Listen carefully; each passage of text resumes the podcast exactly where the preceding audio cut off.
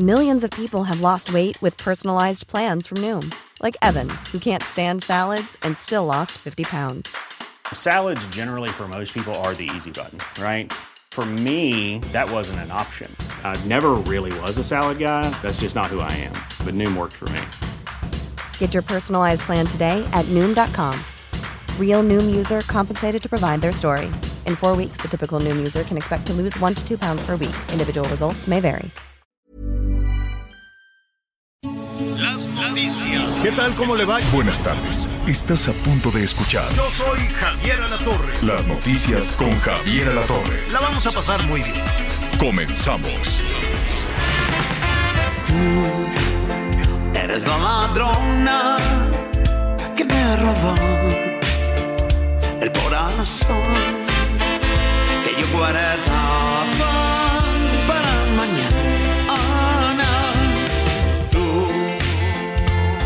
razón? Sin consultar, me hiciste amar lo que es la vida. Me enamoré. Les apuesto que Anita y Miguel se estaban esperando al coro. A esto, a ver. Claro, claro que sí. Pero no lo quitaron.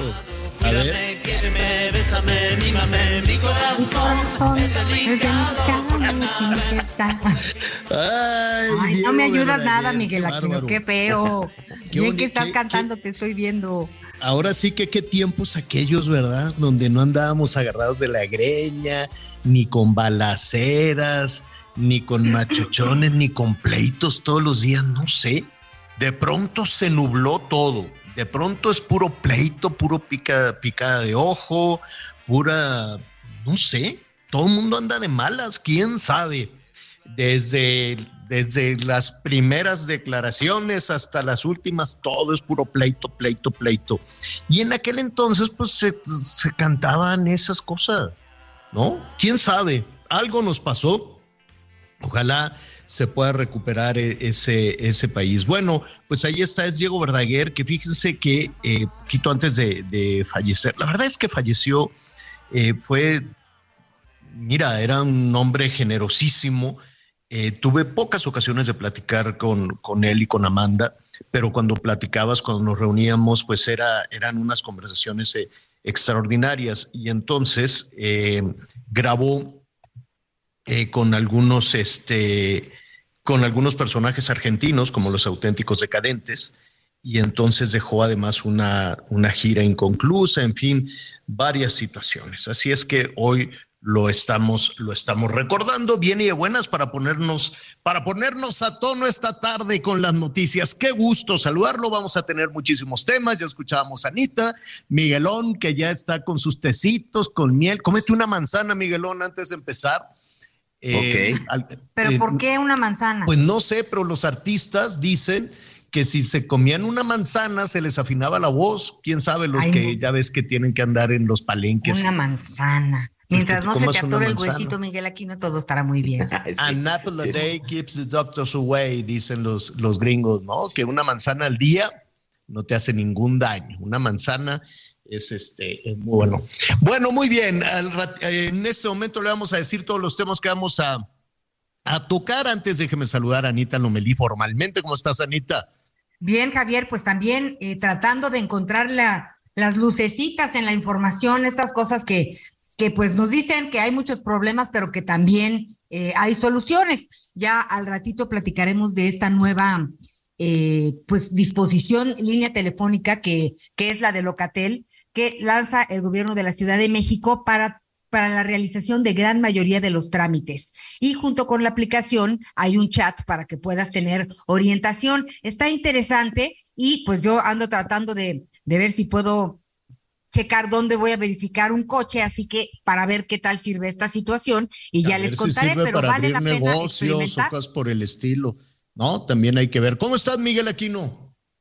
¿Cómo estás, Javier? Me da mucho gusto saludarte, Anita, a todos nuestros amigos. Pues ahí vamos, ahí vamos recuperándonos de estos asuntos de la garganta después de todos los cambios de clima, pero muy contentos y con mucha información. Déjenme, déjenme decirles algo. Todos los días cuando hablamos, el señor Javier Latorre con Anita Lomelí, Anita Lomelí siempre me regaña, siempre me dice, oye, es que puros, puras tragedias, oye, es que puras cosas negativas, vamos a sacar cosas positivas. Le digo, por supuesto, siempre vamos a sacar cosas positivas, nada más que ayúdame porque yo no las encuentro. Entonces, yo no sé hoy, Anita Lomelí, si ya encontró algo al respecto. Y hoy sí la voy a balconear porque Siempre me regaña, señora La Pues Torre. Como la mira. trae sin vida Clarita, la, la, la, la bebita, Clarita, la nietita, Ese pues del Clarita, mundo color de rosa. benditos- Benditos sean los bebés y ahora sí que hay que trabajar triple por, por el México que queremos para ellos, pero siempre trato de buscar algo que nos aporte y sí cuesta más trabajo en estos. Pero lo vamos, lo vamos a tener. Oigan, bueno, pues mire, entre otras cosas, la preocupación ya de aquí a fin de mes, pues eh, los padres de familia, ayer estábamos hablando de los útiles escolares y los fabricantes eh, o los exportadores, ¿no? Nos decían, pues es que nosotros también estamos batallando y es cierto, las papelerías quebraron con esta decisión que tomó este Esteban Moctezuma, qué bárbaro. Yo creo que Esteban Moctezuma estaba aterrorizado con, con el tema del COVID y dijo cerremos. Fue el país que cerró antes que cualquier otro. Olvídese de los vecinos de Estados Unidos y de Canadá. Cerró antes que Europa. Y le valió tres cornetas que las niñas y los niños se quedaran ahí al garete. Y después la Delfina siguió con lo mismo. O sea, la educación en este país es un pepino. Y la verdad, las consecuencias van a ser terribles de dos años de, de, falta de comunicación. Hay algunos responsables de educación que me dicen, oye, no hay que estigmatizar. No, no se trata de estigmatizar. Se trata de decirles, señores, ¿qué hicieron? Y los efectos que esto va a tener en la formación, en el futuro, en la vida. Imagínense la cantidad de empleos que van a tener estos niños, estas niñas que en el momento que son esponjitas, en el momento más importante para su formación académica, le cerraron las escuelas más de dos años. Fue el primer país en el mundo en cerrar y el último en abrir.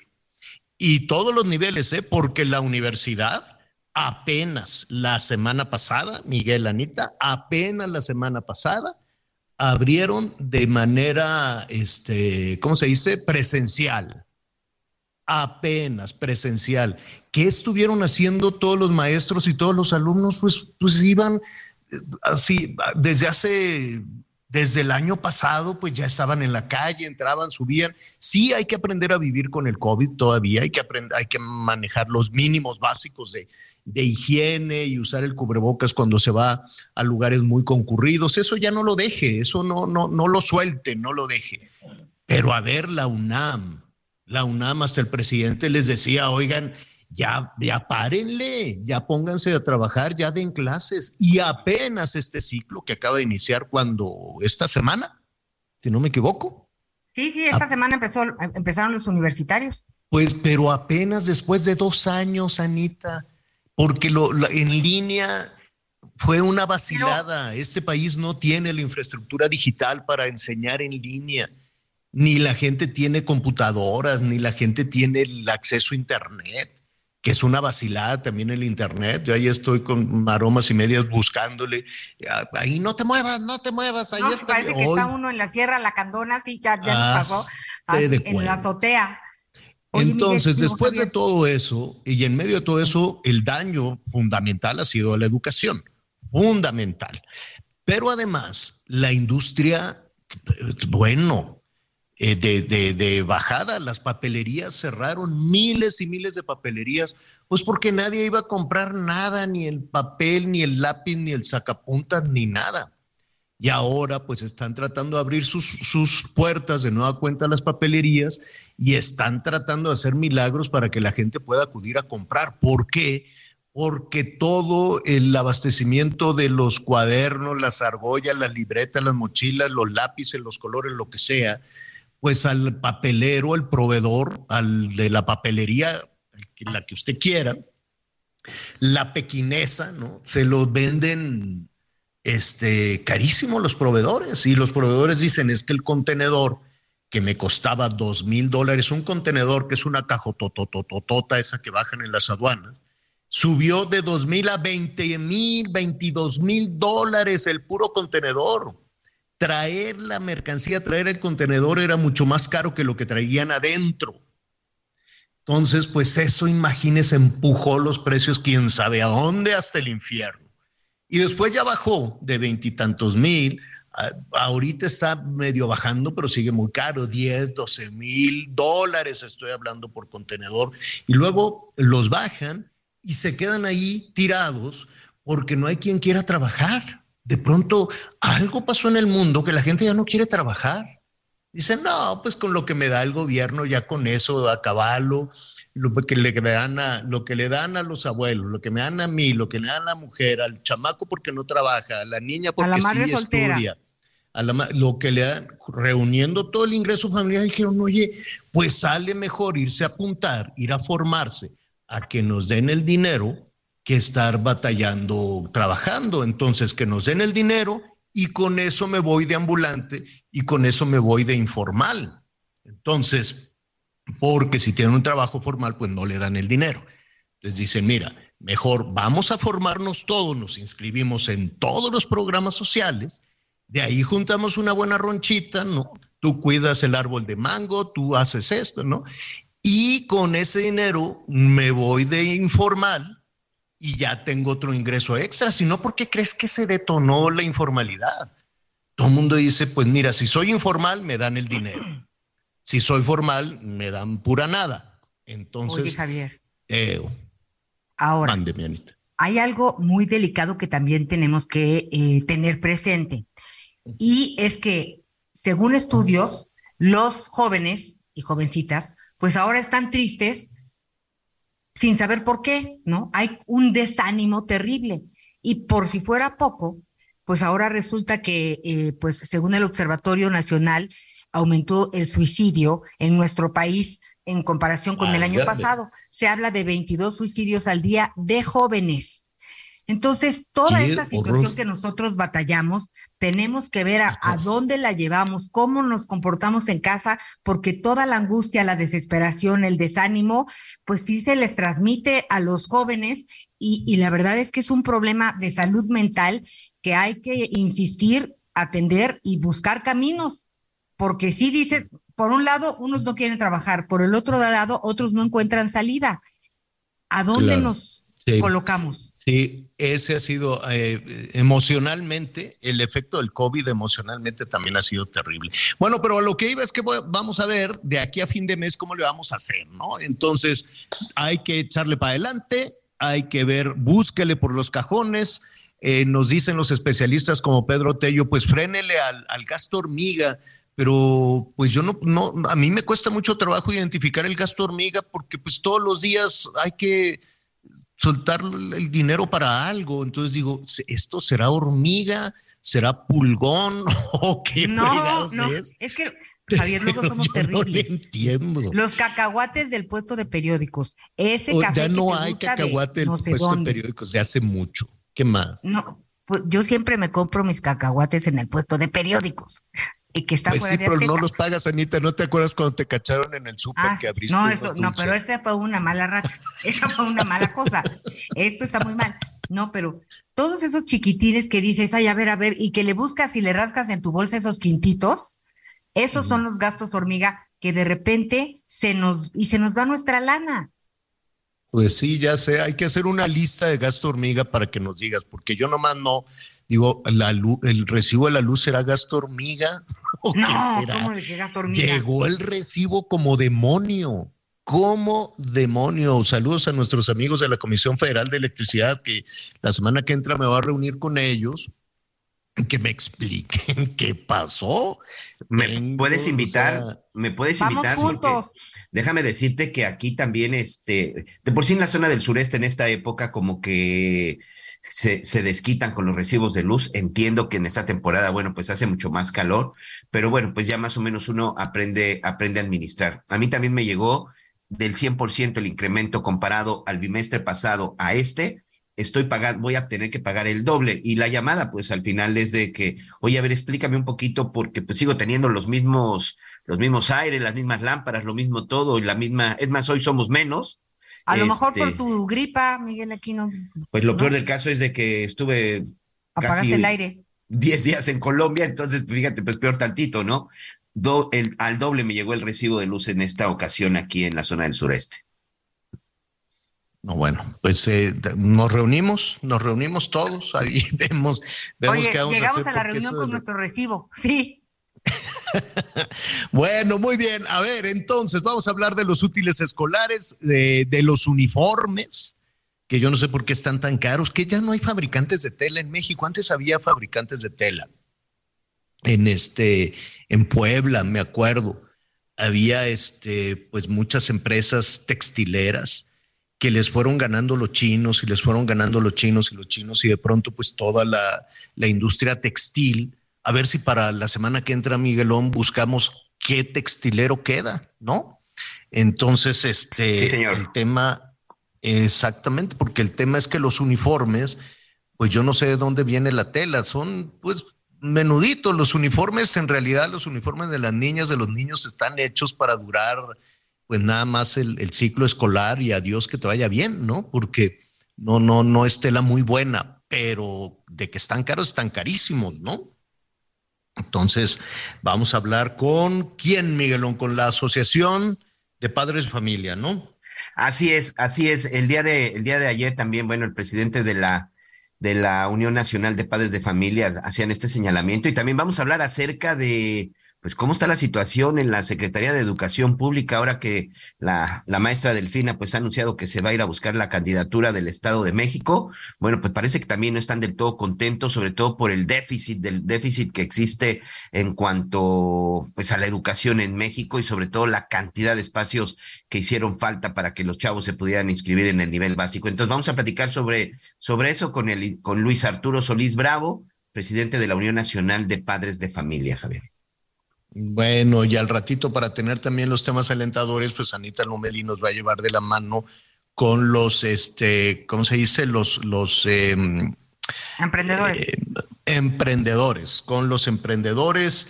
Y, y ahí viene una temporada de venta buena, ¿no? No se me desanime. Ahorita el verano todo cae, todo cae, ¿no? Y en medio de, de la inflación y de, las, y de la carestía, pero no, no, no, no se me desanime. Ya estamos muy cerquita de, empezar a recuperar la actividad económica, nada más terminando agosto. Agosto les va bien a los turisteros, ¿no? Les va bien de pronto, pues a, en, en algunas zonas yo, me, yo quiero imaginar que Acapulco, pues nunca he ido de vacaciones a Acapulco, pero pues yo quiero suponer que como es la playa, por ejemplo, de la Ciudad de México, Mazatlán, que es la playa de Durango, eh, Vallarta, que es la playa de Guadalajara, eh, eh, Ve- Veracruz, que también tiene muchos visitantes, pues deben de tener, ¿no?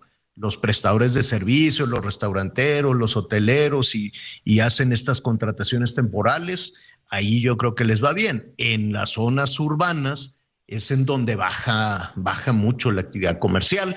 Vamos a hablar también de todo eso. Muy bien, pues esos son, son los temas que, que tenemos para, para compartir para compartir con usted. Así es que en un ratito más vamos a estar hablando también con eh, algunos comerciantes. ¿eh? Vamos a estar platicando también a propósito de, de pues todas estas cuestiones de violencia que les pegan y les pegan muchísimo. Sí, Anita, me decías. No, no, no, Javier, es que estaba pensando en estos, en, en los emprendedores y sabes a quién también tenemos que buscar a Cindy Nava, esta chica de Chihuahua.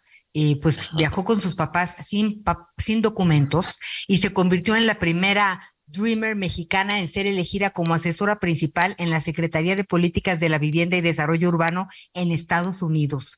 Entonces su historia es fantástica, de lucha, de esfuerzo, de perseverancia. Y bueno, ella ha dicho, eh, todo el tiempo ha sostenido que por supuesto que está muy orgulloso de trabajar en la Casa Blanca, siempre pensando en los migrantes y en quienes como ella tuvieron que irse a otro lado para luchar y ser alguien en la vida. Así que estaría muy interesante esta charla Claro. hablando de, de rascarle a la luz de la vida.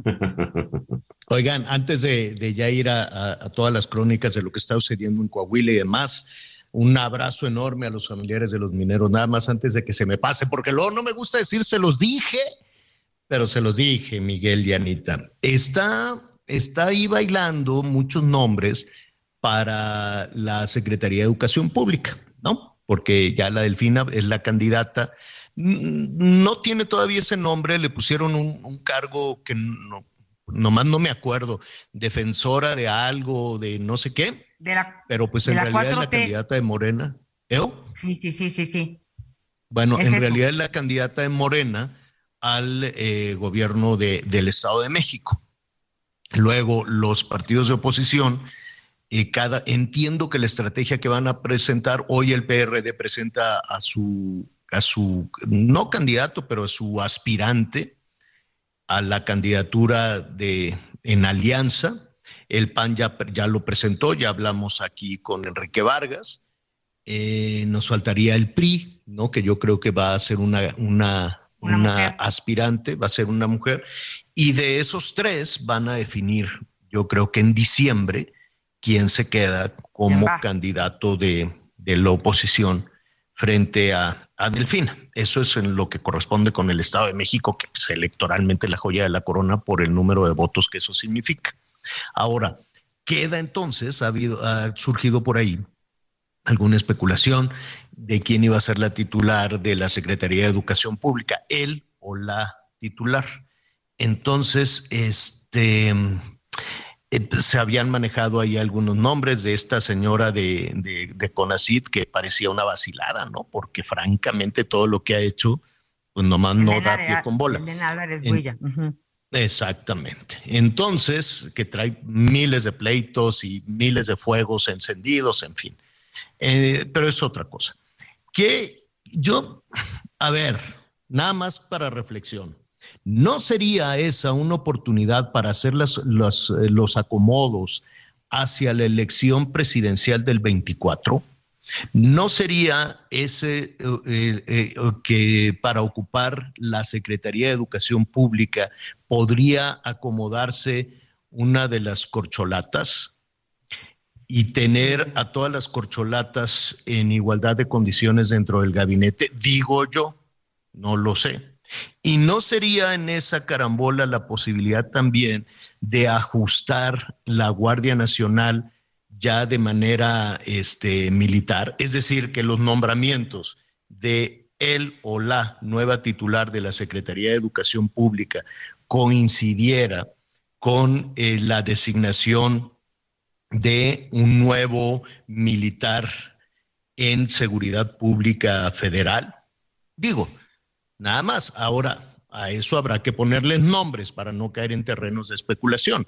Pero a mí se me hace que una oportunidad política como esa de nombrar a un nuevo integrante del gabinete, del gabinete, a estas alturas, cuando ya se está hablando de la elección presidencial cuando ya, no, independientemente de lo que diga la ley electoral, pues ya están en campaña, pues que estuvieran en igualdad de condiciones por lo menos tres, tres de las corcholatas, ¿no? Pero entonces, lo, que dices es que sería Claudia Sheinbaum secretaria de Educación.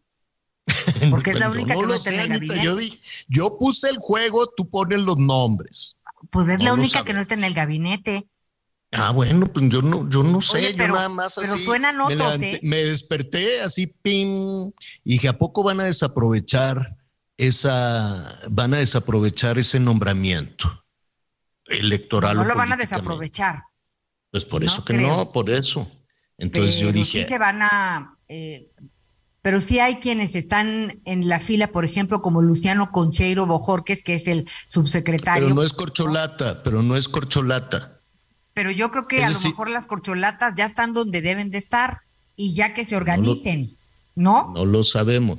Ese cargo en la Secretaría de Educación Pública, que desafortunadamente no ha servido para nada, ni con Esteban ni con Delfina, pues puede reactivarse y puede tener un lugar eh, de importancia que no, hoy en día no lo ha tenido.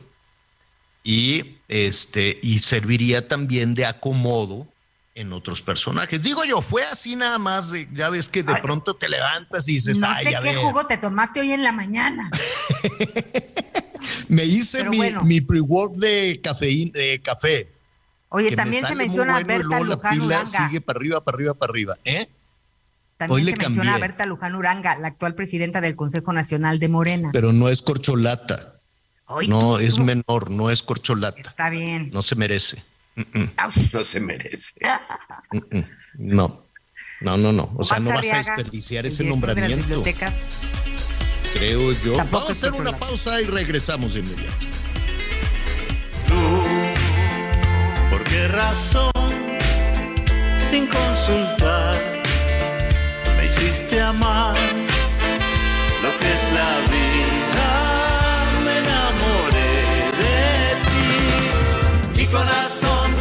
Delicado, tiene que estar muy bien cuidado. Trátalo bien, si lo he robado, cuídame, quiéreme, bésame, mímame. Mi corazón está delicado porque una vez fue lastimado, trátalo bien, si lo ha robado, cuídame, quiéreme, bésame, mímame así. Conéctate con Javier a través de Twitter, arroba javier-alatón. Sigue con nosotros. Volvemos con más noticias. Antes que los demás. Heraldo Radio, la H se lee, se comparte, se ve y ahora también se escucha.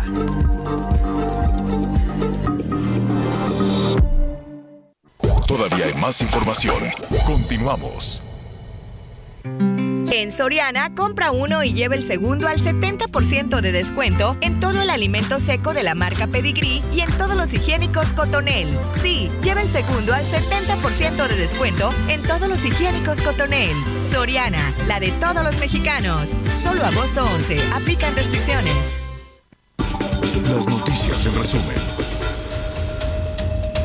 Autoridades federales detuvieron a Gilberto N., alias El Shakira, primo de El Chueco, presunto asesino de dos sacerdotes jesuitas y una guía de turistas en Chihuahua.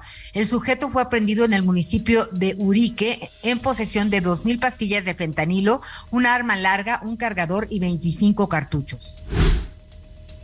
Este jueves se incorporarán los 55 médicos cubanos que firmaron contrato con el IMSS Bienestar en Colima. La gobernadora Indira Vizcaíno confirmó que fueron asignados en cinco hospitales en los municipios de Colima, Villa de Álvarez, Tecomán y Manzanillo. Un policía murió y tres resultaron heridos después de ser atropellados por una mujer sobre la calzada de Tlalpan en la Ciudad de México. El secretario de Seguridad Ciudadana, Omar García Harfush, detalló que los dos responsables, quienes se encontraban en estado de ebriedad, fueron detenidos. Hoy el dólar se compra en 19 pesos con 76 centavos y se vende en 20 pesos con 23 centavos. Bueno, bueno, muy bien. Fíjense que en la Ciudad de México en, la eh, calzada de Tlalpan es una de las arterias de, mayor circulación que lleva hacia el zócalo, que lleva hacia el centro en un sentido y en el otro pues hacia el sur de la ciudad, hacia la salida de Cuernavaca. En fin, hay muchísima actividad comercial, un tráfico endemoniado y hay operativos pues porque asaltan un día sí y otro también. Estaban en ese operativo, si no me equivoco, Miguelón, cuando pues atropellaron a la policía, así fue. Así es, a cuatro elementos, a cuatro elementos de tránsito de la Secretaría de Seguridad Ciudadana de la Ciudad de México, cuatro fueron embestidos por un conductor que lamentablemente Javier iba bajo los influjos del alcohol.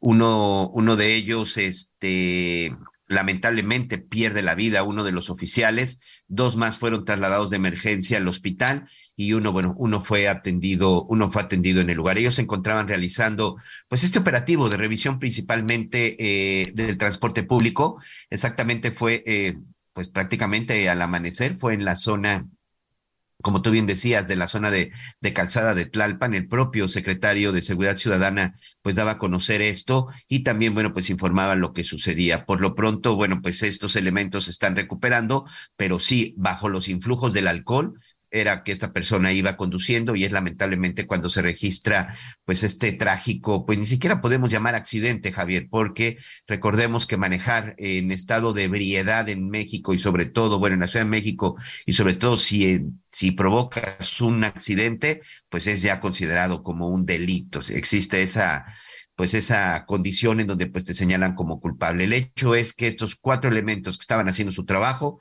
por desgracia, pues un conductor aparentemente ebrio los arrolla y es cuando viene pues esta, esta tragedia, señor. O sea, se, se murió uno. Uno falleció, dos están en el hospital y, eh, y, el cuarto, eh, sufrió de algunos golpes, pero no ameritó traslado al hospital. Uno sí muere en el lugar y dos más resultan con lesiones consideradas que graves que por eso fueron enviados al hospital. Cuatro en total fueron arrollados por este conductor aparentemente ebrio, señor. Lo vamos a retomar. Hay información en desarrollo, hay noticias alrededor del, del aeropuerto, de la Terminal 2, que, qué barbaridad con el aeropuerto de la Ciudad de México. Eh, al parecer le van a encargar a Claudia Sheinbaum la reparación del aeropuerto. Se lo vamos a, comentar en un, en un momentito más, porque vamos con nuestro siguiente nuestro siguiente invitado. Mire, hace unos momentos estábamos hablando del Estado de México, ¿no? Estábamos hablando de qué va a suceder con esa cartera de educación, si la van a aprovechar con miras hacia la elección de, del 24, ¿no? Anita, Miguel, nuestros amigos me decían algunos nombres, pero es, eh, yo, yo, es probable, solo probable, que se pueda utilizar para tener a los contendientes a la presidencia de la República por parte de Morena, los aspirantes, pues en esa igualdad de condiciones. Es probable, ¿no? Vamos, vamos viendo cómo se mueven, cómo se mueven las, eh, las fichas. Y en el Estado de México, bueno, pues ya Delfina Gómez es la candidata de, de, Morena al gobierno del Estado. No es formalmente la candidata, tiene un, título que nomás no me acuerdo, es defensora de algo. es la defensora de los comités de la defensa del voto en el Estado de México para la cuarta transformación. Ándale, algo así, ¿no? Es coordinadora pues, de los pues, comités, no defensora. Es lo mismo. No, no, no, no, no. Coordinación de los comités de defensa de la 4T. Y, por y en la estrategia de la oposición, la estrategia del PAN, del PRI, del, del, PRD, esperemos que el Movimiento Ciudadano, no lo sabemos, vamos a ver, este, yo quiero suponer que de aquí a fin de año, cada partido en esta alianza va a decir, pues mi gallo es, es, eh, tal, ¿no? Eh, ya aquí estuvimos hablando ayer con Enrique Vargas, que se perfila para hacer la propuesta del Partido Acción Nacional. Hoy el PRD presenta su, su propuesta. El PRI estaría entre dos, dos, eh, dos aspirantes, mujeres y em, quiero suponer, de acuerdo a lo que han dicho, que de aquí a fin de año, pues ya se, se, sabría si van en solitario el Partido de Acción Nacional o van en unidad, o en fin, ¿no? Veremos también ahí la posición de Alfredo del Mazo, el gobernador, va a ser este, fundamental. Y lo que llamó la atención en Puebla, digo, llama la atención porque el año entrante es el Estado de México, que políticamente es importantísimo, por el número de, distritos electorales, por el número de, votos que eso signifique, Coahuila también. Estos son el año entrante, es lo que sigue. Pero ya estamos hablando del 24, ya estamos hablando de la elección presidencial, de las corcholatas. Aquí hemos hablado también con algunos aspirantes dentro del PRI eh, y dentro de Acción Nacional que han levantado la mano para ser candidatos a la presidencia de la República. Hemos hablado aquí con Enrique de la Madrid, hemos hablado aquí con Damián Cepeda, con varios. Y en ese sentido, en esa elección, otra elección muy importante, el 24 será la de Puebla. Saludos a nuestros amigos que nos sintonizan allá en Puebla. Y en este estado, el mismo Miguel Barbosa, el mismo gobernador, dijo, siguiendo la ruta del presidente, pues el que quiera que se apunte. Entonces, el gobernador destapó ya, o no, no destapó, sino abrió ya eh, la, pues toda la contienda electoral eh, para el gobierno del Estado. Quien ya levantó la mano es Javier Lozano, a quien me da muchísimo gusto saludar y preguntarle directamente, Javier, nada más estás levantando la mano, esto está muy adelantado. ¿Cómo estás antes que otra cosa? Mi querido Tocayo, Anita, me da muchísimo gusto saludarlos. Eh, ¿Sí me escuchan? Sí, sí, sí, ah, perfecto. Me da muchísimo gusto saludarlos. y gracias por la oportunidad, Tocayo, Anita. Y obviamente estoy levantando la mano porque quiero y puedo participar en este proceso. Y ese cuento de que, eh, que el que se mueve no sale en la foto y no sé qué, no, ahora hay que moverse para salir en la foto y para estar en la foto y para estar en nada, ¿no? Y pues aunque parezca que es muy temprano, pues no lo es faltan menos de dos años para que sean las elecciones tanto en Puebla como para la presidencia de la República, para la renovación de todo el Congreso de la Unión, en fin. Entonces, pues se vale de, decir, sí quiero, sí puedo y tengo con qué, ya lo hice, y bueno, pues esto, creo que estoy en absoluta legitimidad para aspirar a ese tan importante cargo y sobre todo después de ver los resultados de Morena, tanto, tanto a nivel nacional como local, y ver también lo que amenaza con ser los candidatos de Morena para Puebla, y la verdad es que no merecemos tanta porquería. Yo sí me apunto y pues sé que puede haber otros aspirantes, además hay otros aspirantes. Aquí lo importante es que no rompamos la unidad, que no rompamos la alianza, que nos mantengamos cohesionados, que haya disciplina, unidad, generosidad, pero también un planteamiento alternativo que le diga algo a la gente, que verdaderamente atraiga a los electores y que le demuestre que si hay de otra, que no nos podemos resignar a este destino fatal. Así que yo estoy puestísimo, mi querido Tocayo. Estamos platicando con Javier Lozano. Hoy te presentamos, Tocayo, como aspirante a la candidatura de la Alianza Va por México al gobierno de Puebla. ¿Así? Así, porque pues ahorita todavía no se ha abierto el proceso formalmente hablando y nada más falta que me jalen las orejas los del INE.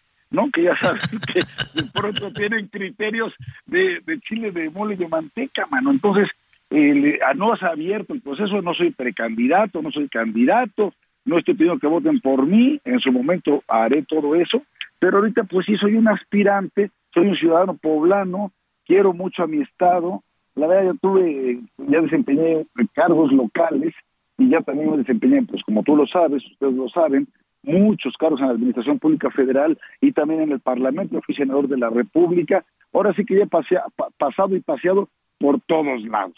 Así que, y me considero con la preparación, con el entusiasmo, con la condición de salud física, mental, esto, anímica, eh, óptima, como para hacer un muy buen papel al frente de ese Estado que merece volver a brillar y ser un referente a nivel nacional e internacional como lo tuvimos la última década y que parecía que nos estamos resignando y por eso también levanté la mano por ver tan, tan, tan ay, ¿cómo explicarte? Tan pasguatos, ¿no? A mis colegas de la oposición, como que nadie levanta la voz, como que no sé si porque ya se aburrieron o porque les da miedo o porque no saben qué decir o qué. No, señor, hay que ponerse enfrente, hay que decir que sí se puede, que sí hay de otra, hay que animar a la gente, hay que pedirle que participe y vas a ver que y vas a ver que sí podemos esto cambiar el rumbo no solamente de Puebla sino de muchos estados del país y del país mismo. Hay un tema hay un tema eh, tocayo que que definitivamente ha resultado doloroso en los procesos electorales y en la violencia. Y lo hemos visto en, en los eh, en las elecciones intermedias lo vimos en las en las eh, en las elecciones de Sonora en las de Zacatecas en las de Michoacán en las de Colima. Eh, y, siempre la sospecha o la, los nubarrones ahí de si los malosos meten o no mano. Y hemos visto que esto ha costado vidas y que ha costado agresiones, extorsiones, chantajes Veíamos también en las elecciones municipales del Estado de México cómo algunos candidatos pues se bajaban de la contienda, a otros les costó la vida. Eh, en fin, te planteo todo esto. Tú tienes una familia maravillosa, tienes una gran carrera. ¿Vale la pena entrar en ese riesgo de la contienda electoral, de la contienda política en nuestro país en este momento? Sí, sí, por supuesto que lo vale, porque si no lo hacemos nosotros, esto se lo dejamos a alguien más los espacios se cubren, esos huecos se cubren, y lo peor es que se cubran, como está ocurriendo en las últimas elecciones, en la mayoría de los estados, donde le abren la puerta de par en par a la delincuencia organizada, y luego no solamente es para financiar sus campañas, sino para que ellos lleguen y se adueñen de la plaza y hagan lo que les pegue la gana en total impunidad.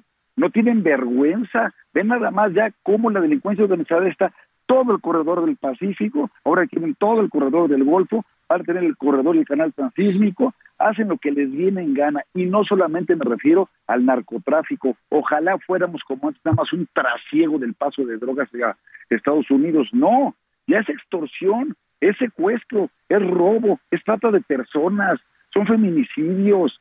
Oye, no podemos acostumbrarnos a eso, ven nada más las imágenes literalmente de un país en guerra que, que tuvimos esto de, lo que ocurrió en Zapopan antier y en el Bajío, ve cómo reaccionan esas bandas, ve lo mal que están haciendo la cosa, es que la Guardia Nacional, que ahora dicen que ya va a ser también militar por decreto, hazme el favor, no están preparados para este tipo de operativos y por eso salió como salió eso, y por eso la sociedad civil está a expensas de lo que decidan esos grupos. Entonces, si la gente que tenemos experiencia en gobierno, que tenemos preparación, que tenemos unas credenciales que son a prueba de balas, en el sentido de que puede haber algún tipo de acusación o denuncia, que, los que hemos eh, trabajado a la buena en el servicio público, que amamos a México, a nuestro estado, en este caso al estado de Puebla, que tenemos rigor técnico, conocemos las leyes, hacemos equipo, sabemos que sí se puede hacer un buen gobierno. Si nos quedamos con los brazos cruzados o peor aún nos vamos del país, somos una punta de cobardes y cómplices entonces de la destrucción de, nuestro, de, nuestras instituciones y, de la democracia y de todo lo que hemos construido. Así que por Hablando, Hablando de seguridad, eh, hablando de seguridad, Javier, el corredor Hidalgo, eh, Puebla, Veracruz, en términos de la, de la comunicación ha sido muy inseguro y aquí los transportistas nos lo han dicho. Es también un, sitio donde el robo de combustible parece que no tiene, parece que no tiene fin. ¿Qué, qué, qué, qué posibilidades tiene los gobiernos municipales o el gobierno estatal ante situaciones como esta, el robo de combustible y la inseguridad en las carreteras? ¿Realmente puede un gobernador hacer algo? Es maravillosa, es buenísima tu pregunta. Porque antes tenías esa colaboración entre la federación y los estados. Y sabías que aunque estuviera, porque Puebla está rodeado por estados muy bravos, ¿no? Pero había un blindaje, una suerte de blindaje. Tenías también como que muy cuidadas tus fronteras. Pero tenías un gobierno federal con el que podías contar pero ahora cuando el gobierno federal tiene como filosofía de vida y como política pública los abrazos y no balazos, entonces sí se convierte en una bronca, porque la gran mayoría de los delitos que acabas de comentar son del ámbito federal. Es decir, todo lo que tiene que ver con vías generales de comunicación o con el robo de combustible, los guachicoleros, etcétera, que pasan por toda esa zona, es del ámbito federal. Y si a ellos no les da la gana actuar, lo van a seguir haciendo a placer e impunemente. Entonces, lo que tiene que hacer cada orden de gobierno, la verdad es que, mira, Puebla tiene 217 municipios. No hay policía suficiente en cada municipio para hacerle frente a esto. Y hemos visto cosas tan atroces como el linchamiento y cómo quemaron vivo a este chavo en Gauchinango. Pues hemos visto cómo Puebla se ha convertido en un estado donde los linchamientos se convierten en algo casi pasajero común, ¿no? y que dicen, ah, es que son usos y costumbres. Madres, no nos podemos acostumbrar a eso y eso va contra la Constitución y los derechos humanos fundamentales. Entonces, hay cosas que podemos hacer, como en el ámbito local, muy pocas en el ámbito municipal y esperar a que tengamos un gobierno federal que verdaderamente cumpla con lo que dice la Constitución y se deje de payasadas de abrazos y no balazos o de librazos y no balazos, cuando lo que hay que hacer con la delincuencia organizada es enfrentarla con toda la fuerza del Estado y también con pleno respeto a los derechos humanos. Pues vamos iniciando en todo esto. Eh, por lo pronto, Javier Lozano está levantando la mano para que eh, pues ir en alianza o, no sé si ir en solitario con el Partido Acción no, no, No, no, alianza, alianza, alianza, alianza. No nos alcanza solos, hombre. No nos alcanza solos. Entonces tenemos que ir en alianza y para eso, insisto, se requiere unidad, disciplina y generosidad en todos los partidos políticos. Yo lo que digo es, vamos a hacerla simple. Los que queramos levantamos la mano. Vamos a una primaria, no, digo escuela primaria, no, una, sí, sí, sí, sí, una, una, elección, primaria. Ahora elección primaria tipo los gringos, que nos conozca la gente, en, echarnos unos buenos debates y que la gente empiece a opinar y que haya encuestas y tal, de tal manera que cuando el, que tenga que llegar o la que tenga que llegar, ir con mucha fuerza, bien arropada por los demás, muy conocida, y entonces ya con eso se puede hacer una competencia mucho más digamos, mucho más. Uy, tocayo en debates, a ver qué gallo te ponen, porque ya la llevas ganada. Es decir, hablando, hablando de Puebla, es decir, dinero mole, ¿no? No, pero Exacto. a mí, a mí lo que me gusta de la polémica y de los debates es hacerlo con rigor técnico y con fundamentos claro. no nada más, no nada más habilitando críticas o, o, con una ideología ramplona, no, de lo que se trata es darle nivel y estatura a ese tipo de debates para que la gente sepa que va a estar su voto y sus impuestos en buenas manos y también la tranquilidad de sus familias. Pues eh, Tocayo, te agradezco muchísimo. Si nos permites, vamos a estar en contacto, vamos a estar también platicando con todos los representantes de partidos de la Alianza Va por México y a seguir el proceso, ¿no?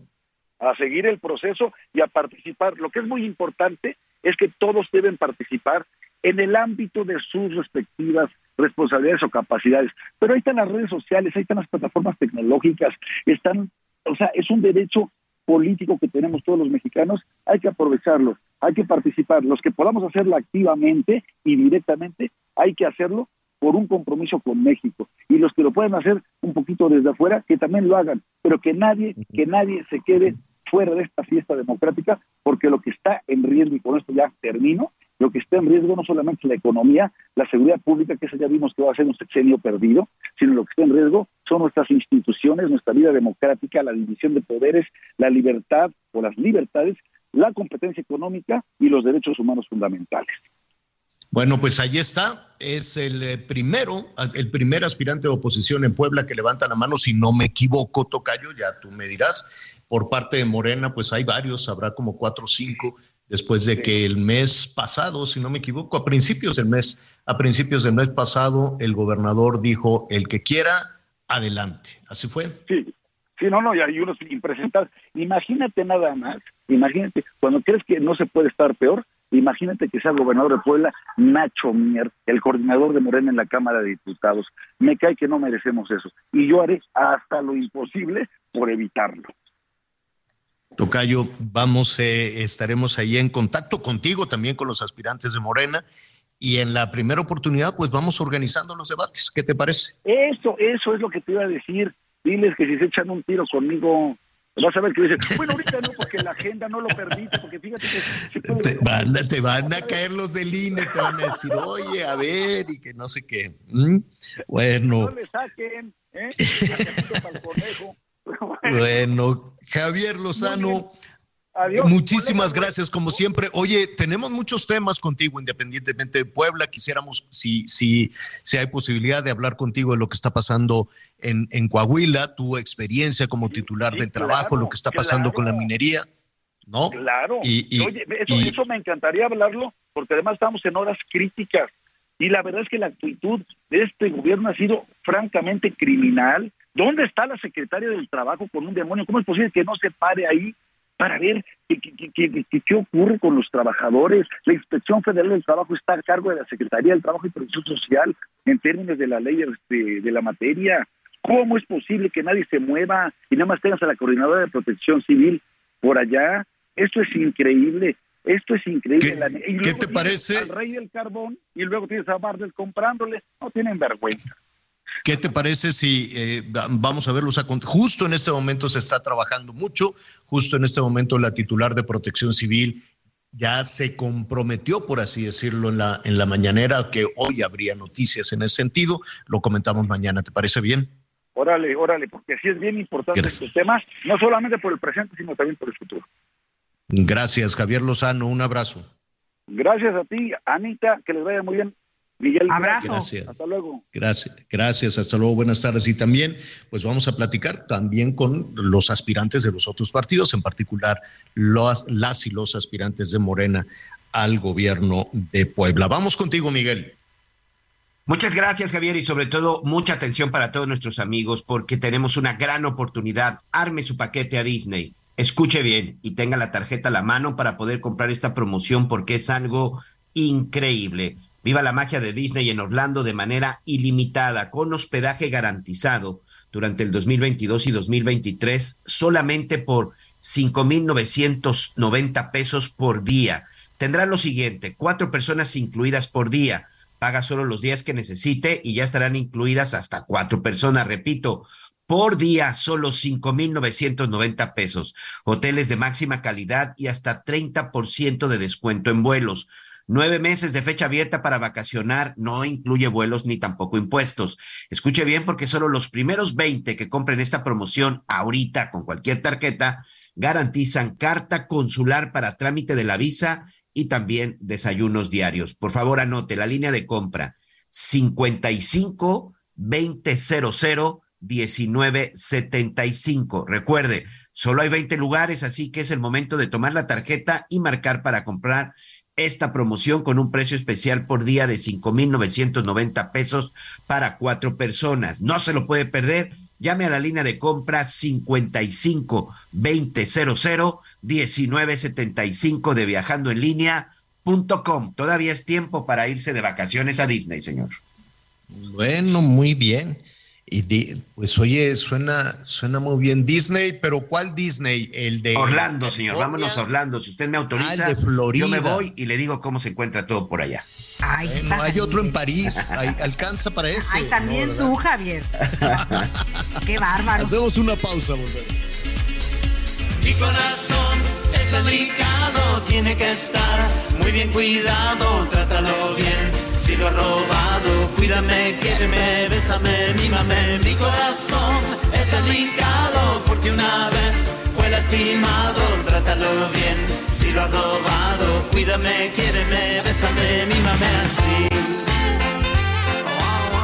Conéctate con Miguel Aquino a través de Twitter, arroba Miguel Aquino. Toda la información antes que los demás. Ya volvemos. Burroughs Furniture is built for the way you live. From ensuring easy assembly and disassembly to honoring highly requested new colors for their award-winning seating, they always have their customers in mind. Their modular seating is made out of durable materials to last and grow with you. And with Burrow, you always get fast, free shipping. Get up to 60% off during Burrow's Memorial Day sale at burrow.com slash ACAST. That's burrow.com slash ACAST. burrow.com slash ACAST. Todavía hay más información. Continuamos. Hoy por la, por la mañana muy temprano, ahí en Palacio Nacional en la mañanera, pues hubo este enlace con la titular de Protección Civil. Y mm, yo, yo, yo sé que ella quiere dar buenas noticias, supongo que quiere dar buenas noticias. Eh, espero que no sea un, vaya, no, no, no viene el caso. Espero, iba yo a comentar, espero que no sea un, asunto de, de, de, quedar bien, sino quiero, quiero pensar que está verdaderamente comprometida porque ahí he estado en este tema.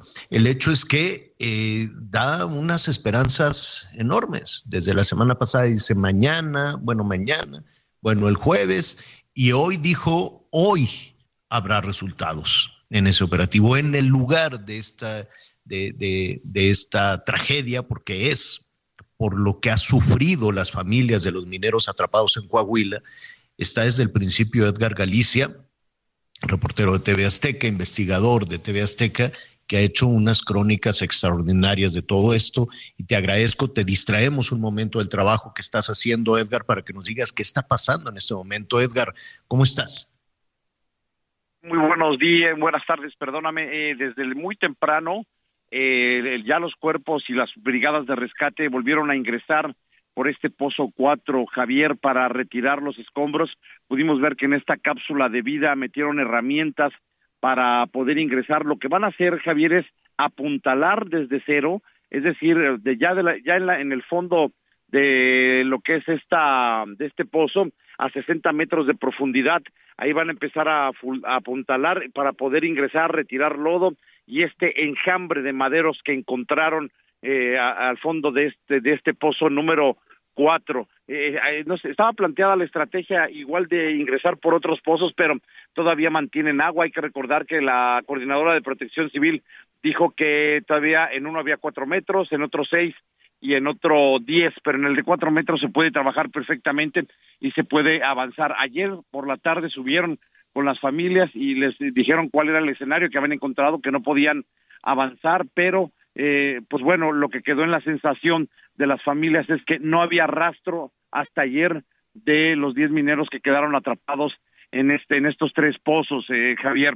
Así que hoy será un día importante para avanzar y retirar escombros, pero es una tarea muy laboriosa porque hay que recordar que cuando los mineros eh, eh, realizan una perforación de este tipo a estas profundidades, una vez que llegan ya al fondo, comienzan a hacer cañones, este Javier, es como si fueran ramificaciones y habrá que buscar a los mineros por todos estos recovecos o galerías que les llaman. Ayer el coordinador de los buzos dijo que se apreciaban las galerías atestadas de escombros. Eso sí, las paredes estaban intactas, pero es muy peligroso poder ingresar así, ya que no están los polines, o sea, es decir, los marcos que sostienen toda esta estructura que les permite trabajar a los carboneros, extraer el carbón de las paredes, toda esa estructura que arrasó este río subterráneo con el que se encontraron el miércoles pasado, pues fue arrasado, fue estas estructuras fueron derribadas y hoy por hoy no está no tienen sostén, por eso es peligroso ingresar, así que la estrategia será ir apuntalando poco a poco,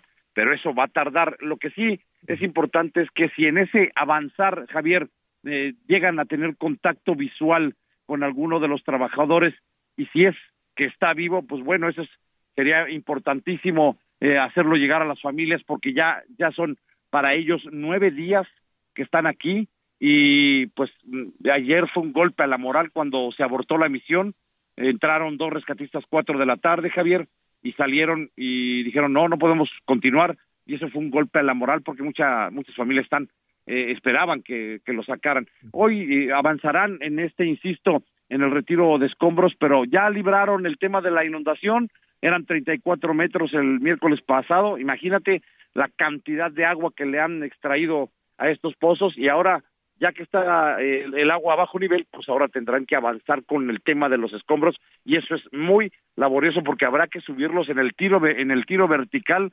este 60 metros eh, Javier y eso es muy minucioso de tal forma que sí eh, yo creo que vamos eh, para largo en esta cuestión. Lo que sí esperamos es que si hay contacto visual con alguno de los trabajadores, eso va a ser una noticia maravillosa. Definitivamente, ya la noticia que todos estamos esperando. Déjame hacer una imagen, déjame imaginar junto con nuestros amigos una imagen del sitio en el que estás. Estos pozos son a ras del suelo, ¿no? Es a, es a ras del suelo, se hace un pozo, eh, y tiene 60 metros de profundidad. Ahí hay cuatro pozos, corrígeme si me equivoco, Edgar, ahí hay cuatro pozos porque en algún momento esa zona ya había sido explotada para la extracción de carbón, ¿no? Y se retomó, se retomó la, la actividad y por eso existen esos cuatro pozos. Vamos a hacer esta, esta imagen cuatro pozos, imagine una línea hacia abajo, una línea vertical. Esos cuatro pozos, Edgar, están comunicados a 60 metros de profundidad unos con otros.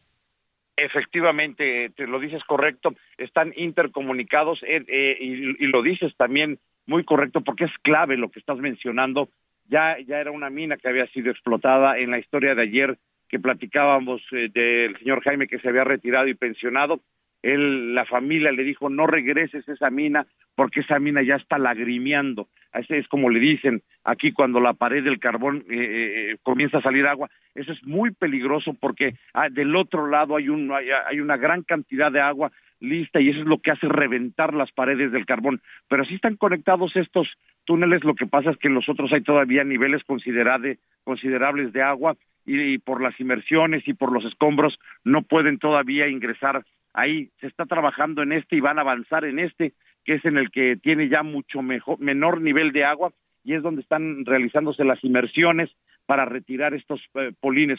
Pero si lo vemos desde arriba, eh, hagamos de cuenta que estamos haciendo una toma de con un helicóptero desde arriba, son tres pozos separados casi por 100 metros, este Javier, y eh, obviamente la gente quizá no vea el hueco del pozo porque eh, encima de ellos está construida una especie de torre metálica que es para hacer eh, que sostienen las poleas y donde suben todo el material del carbón. Pero así lo más o menos para seguir imaginando, no están juntos, es una cuadra de distancia entre pozo y pozo.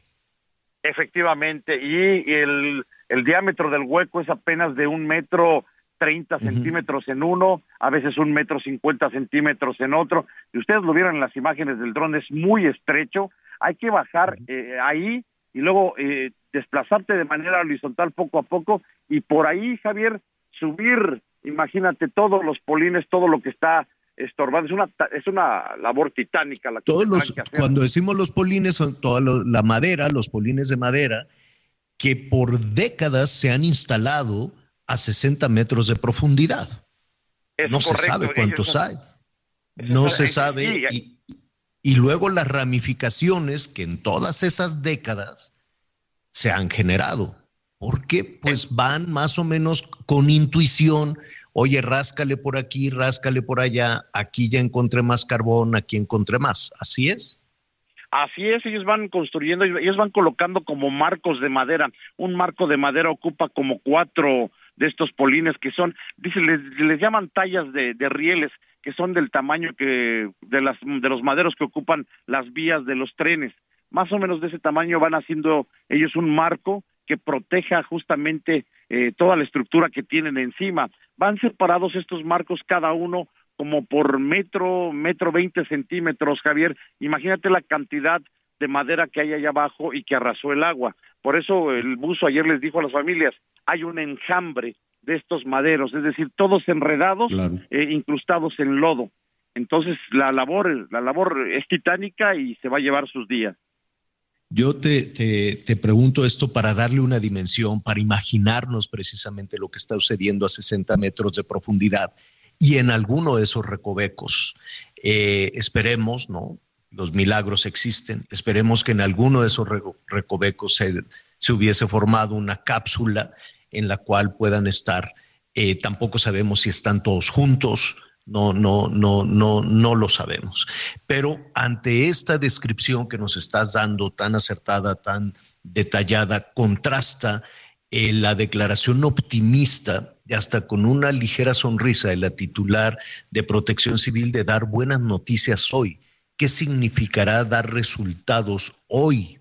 No, ya no dijo espérense a mañana, ya no dijo el fin de semana, no, no dijo, no, dijo hoy. ¿Qué, qué, qué opinas, Edgar? Híjole, es, eh, eh, ayer eh, en la mañana o antier dijo estamos muy cerca de ellos. insisto, cuando tú le lanzas una declaración optimista así y vuelves a subir y, le dices a las familias, resulta que no, eh, son los de los, los, golpes a la moral de los que yo te hablo. La familia es un vaivén. Ah, hay buenas noticias, ahí vamos, ya estamos cerca. No, resulta que no. Y así van las familias de arriba a abajo, de arriba a abajo, primero con tensión, eh, enojo, y regresan otra vez con la esperanza. Eh, yo estaba investigando sobre el promedio de vida que puede tener una persona eh, viviendo sin agua y sin alimento, lo máximo que, que se ha detectado son 12 días, Javier, pero el promedio, el promedio está entre 3, 5 y 7 eh, días. Estamos ya nosotros cruzando el octavo día y este y si esas declaraciones que dio hoy en la, en, la mañana en la coordinadora de protección civil, no sé si se refieren a haber hecho contacto visual, si alguien los vio, eh, eso tendremos que preguntárselos a algunos de los que están participando en, este rescate, si es que podemos tener la oportunidad, eh, y ya le informaron a ella. Porque resulta cruel, Edgar, resulta cruel jugar con las emociones, ¿no? Decir, ya, ya estamos cerca y luego regresar y decir, no, nada más encontramos unos palos, nada más encontramos escombro, nada más este, hay agua eh, oscura por, por, el carbón, ¿no?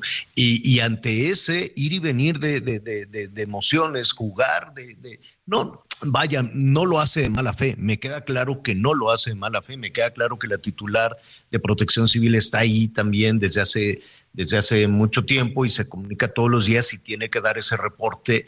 Pero pues imagínate darle el reporte, yo creo que le aterroriza más darle el reporte a la mañanera al presidente que a los familiares, ¿no? Quiero suponer que es por eso, no lo sé, no lo sé y no quiero caer tampoco en el terreno de la, de la especulación. Únicamente es eso y la advertencia, para concluir contigo, eh, Edgar, muy importante de los familiares. Lo que ayer los familiares de los mineros le señalaron a las distintas autoridades que ahí están, ¿no? Exactamente, les dijeron así directo y viéndolos a la cara, no los vayan a dejar allá abajo porque por estar quedando bien con la sociedad.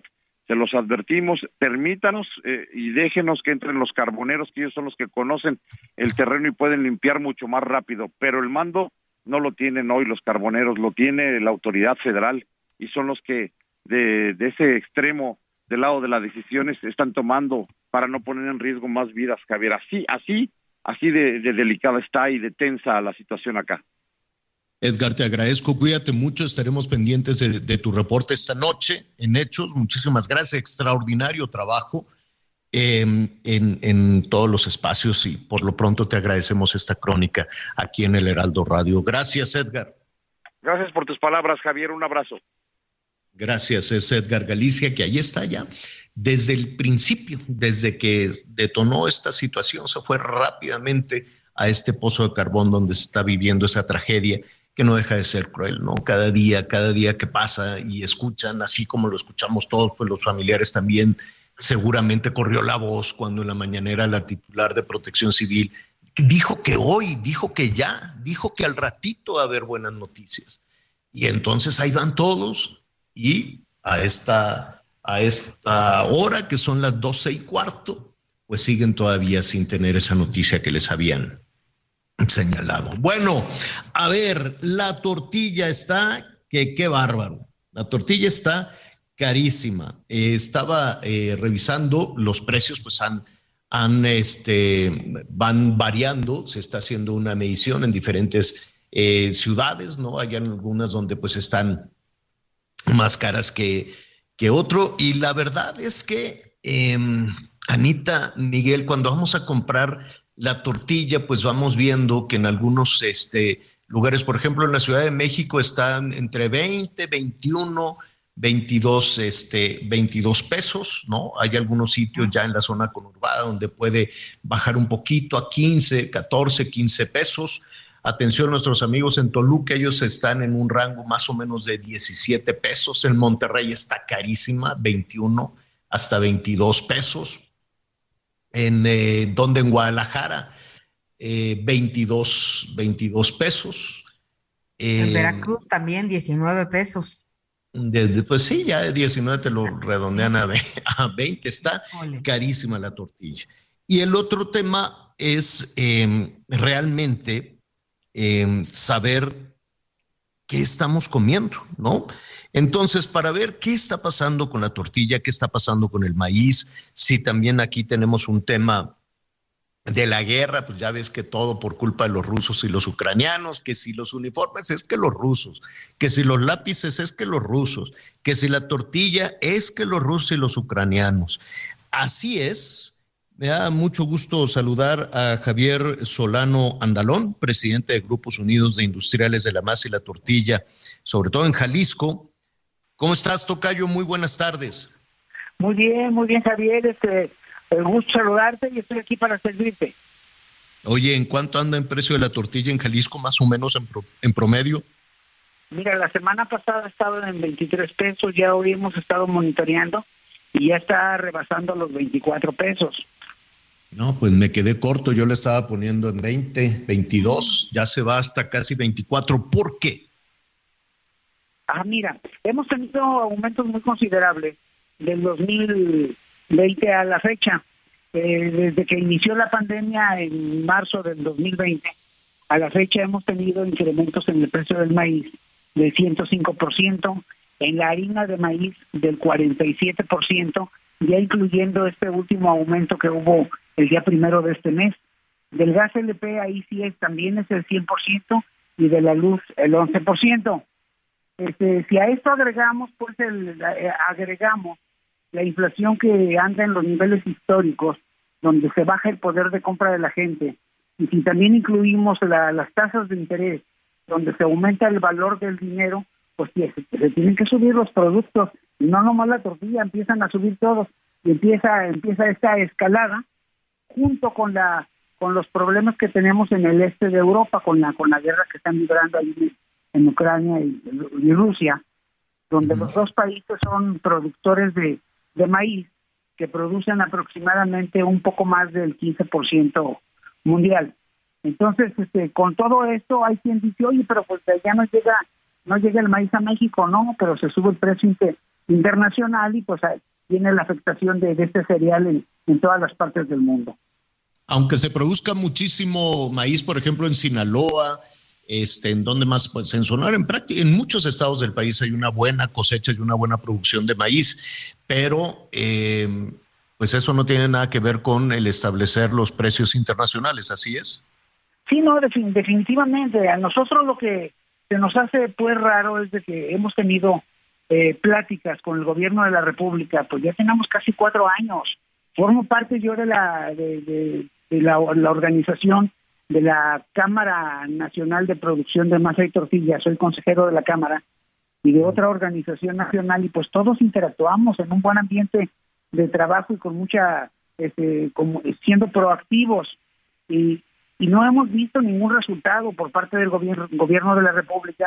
Hemos interactuado con, con la Secretaría de Economía, con la Secretaría de Agricultura, en reuniones este, presenciales y, y por Internet.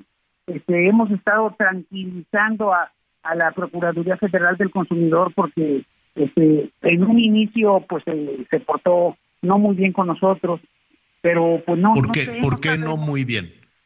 No muy bien porque desafortunadamente la tortilla, subes el precio de la tortilla y se mueve el mundo. Suben otros productos y, no es igual, pero ya parece que ahí en ese sentido ya estamos. Eh, nosotros, Javier, lo único que le pedimos al gobierno son dos cosas, dos cosas. Una, un suministro de maíz seguro a precio internacional surtido por Segalmex, que depende de la Secretaría de Agricultura, en una economía de libre mercado para no tener un precio de tortilla controlado. Ya nosotros presentamos el proyecto sin tocar en lo absoluto a la Hacienda Pública Federal. Ese es el primer punto. El segundo punto, lo que queremos es que se termine el asunto de la norma 187, que es la que la que norma nuestra nuestra actividad en la producción y en lo comercial de la masa y la tortilla. Queremos que se termine, ya hicimos nosotros las propuestas, más que todo en el tema de la temperatura, la tortilla que sale a reparto debe de ir a una temperatura adecuada para que no se no se vaporice, se condense y se merme la, la vida útil. Y con las buenas prácticas, de manufactura para que realmente tenga un valor agregado. Eso ya lo hicimos, nos pidieron pruebas técnicas y científicas, contratamos un centro de, eh, investigación tecnológica, presentó las pruebas, e hizo el estudio y presentó las pruebas técnicas y científicas a, a la Secretaría de, Economía en aquel entonces. El director era, hace como dos meses y medio lo cambiaron, era el licenciado Alfonso Guatirrojo. Este, y pues estamos en espera de esos resultados. No queremos lana, no queremos dinero, Javier. Queremos no quieren un subsidio queremos, no queremos subsidio, que fuera bueno que nos lo dieran, ¿eh? pero no queremos, sí lo queremos, pero si no no lo quiere dar, no, dar, no le hace. Los, es que mira, escuchándote, es que escuchándote, Tocayo, me quedo pensando, por ejemplo, en los precios internacionales del petróleo y que esto empuja los precios de la gasolina y entonces se le ha metido un subsidio enorme para que no aumenten los precios. Eh, ¿Qué, qué pasaría en el caso del maíz?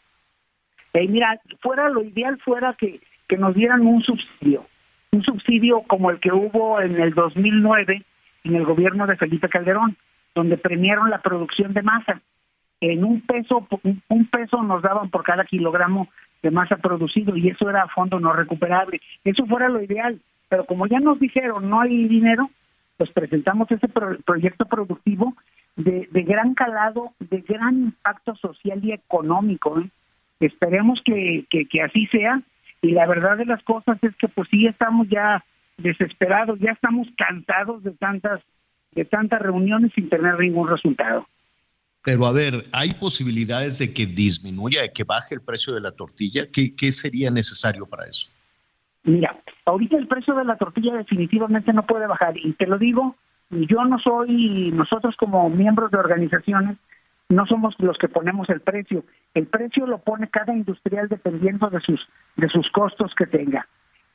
no puede ahorita bajar, te voy a decir por qué.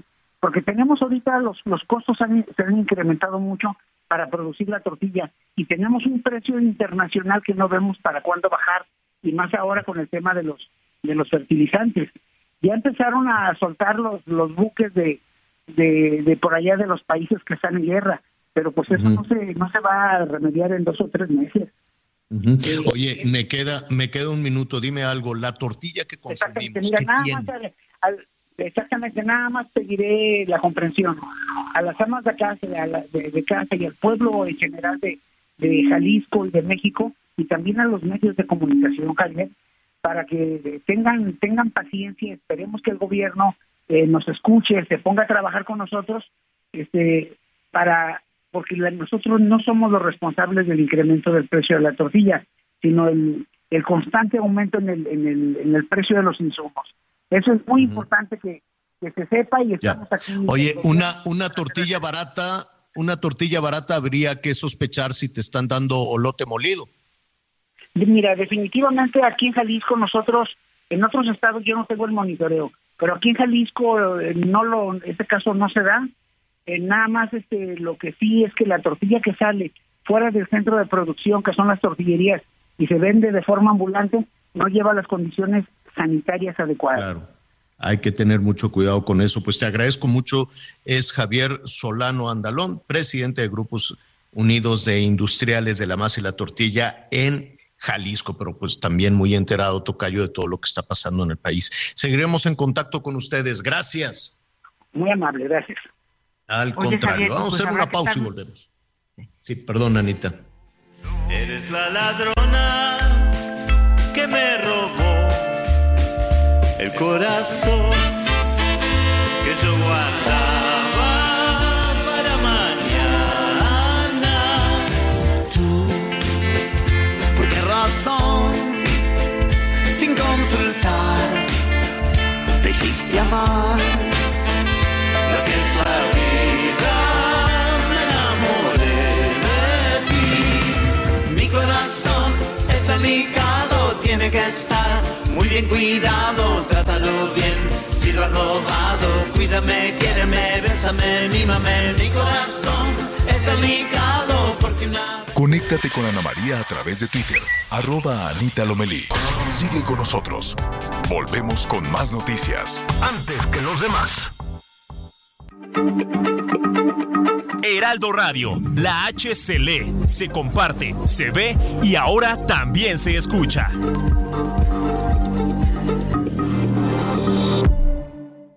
Todavía hay más información. Continuamos. Todo lo necesario para la fabricación de muebles en la industria de la madera lo encuentras en Tecnomueble Internacional. Conecta con más de 150 proveedores líderes con la mejor oferta en maquinaria, maderas, tableros, herrajes y mucho más. La cita es del 17 al 20 de agosto en Expo Guadalajara. Regístrate en www.expomuebleinternacional.com.mx y redescubre Expo Mueble Internacional.